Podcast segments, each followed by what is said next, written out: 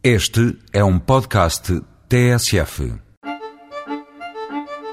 O mais mediático chefe de cozinha português, a mais bela cidade das ilhas e os produtos de exceção que só os Açores nos dão. A isto junte-se uma festa de arromba, deite-se uma pitada de touradas à corda e misture-se tudo com o exotismo de um novo mundo.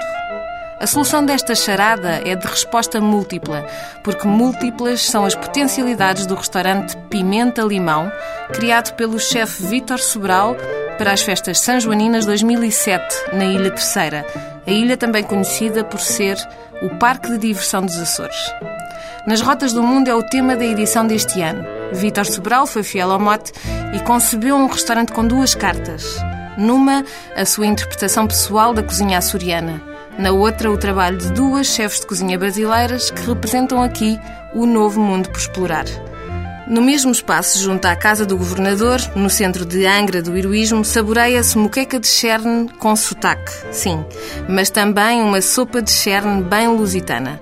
Provam-se as tradicionais alcatras de carne e peixe terceirenses, a par de bolinhos de mandioca de carne seca com um toque baiano e mineiro.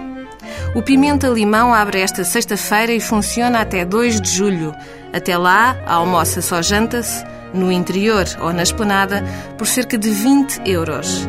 E a partir desta bela cidade de Angra, viaja-se, por sabores nunca antes experimentados.